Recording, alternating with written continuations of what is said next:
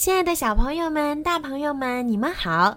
我是每天给大家讲睡前故事的小鱼姐姐。想要收听更多好听的故事，记得在微信里面搜索小鱼姐姐的微信公众号“儿童睡前精选故事”，点击关注，好听的故事每天就会发送到您的手机里啦。好啦，现在让我们一起来听今天好听的故事吧。回收利用，在卷毛老师的班上上课很有趣。他总是穿着有趣的衣服和鞋子，还经常带我们坐着神奇校车四处旅行。最近，我们收集了一些东西用于回收，今天该好好收拾一下了。回收车开过来了。哎呀，你的项链掉了。嗯，这是我奶奶送给我的项链。那条项链原来是她的，现在她给了你，这也算回收再利用了。我们收集的垃圾被装上了卡车。我们不会随便扔掉这些东西，卷毛老师说，它们将被重新利用。回收车开走了，菲比忽然喊道。我的项链不见了，它又掉了。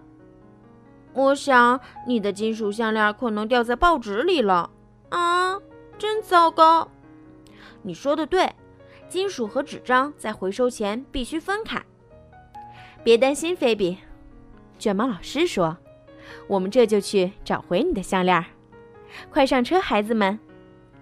啊，又要出去啊！神奇校车飞了起来。它开到空中，而且变得越来越小。一张纸朝我们飘来，小车开了上去。我们经过垃圾填埋场，见垃圾车倒下许多垃圾。回收车没有在这里停留，它开了过去。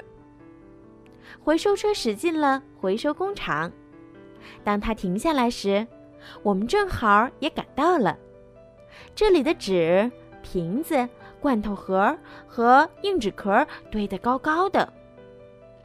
在我原来的学校，我们从来不到回收工厂上课。纸张被送往一个地方，但我们却朝另一个方向开了过去。哼，我的项链跟着纸跑了。一块巨大的磁铁移动到我们的上方。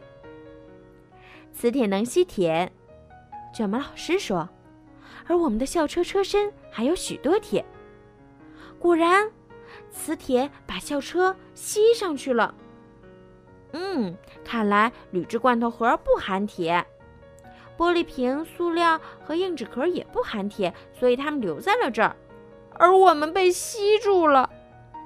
现在我们可以看清楚分类是怎么进行的了。人们将玻璃瓶子和装饮料的硬纸壳分类。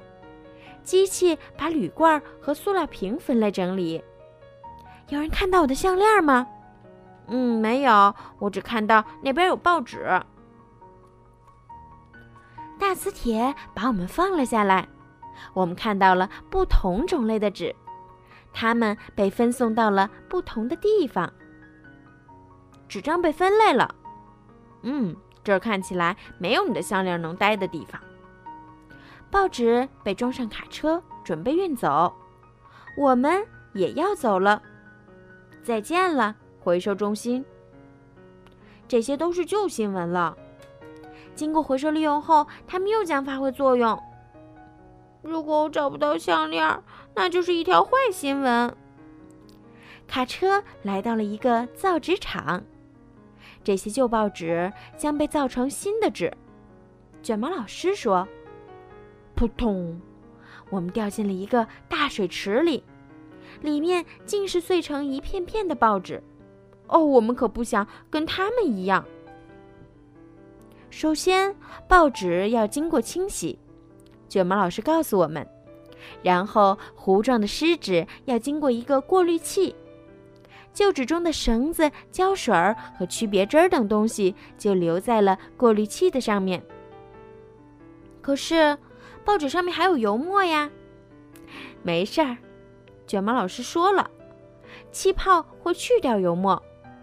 果然有气泡朝我们飘了过来，油墨立刻附着在气泡上飘了起来。校车也是。现在纸变干净了，糊状的湿纸被压制成鸡蛋包装盒，再被放入烘干机，我们也被烘干了。校车飞离烘干机，又变回原来的大小了。瞧，旧报纸变成了一些新的东西，太神奇了。校车要离开造纸厂了，看来项链并不在报纸里。这时，菲比无意间低头一看，哼，原来项链一直在我的口袋里。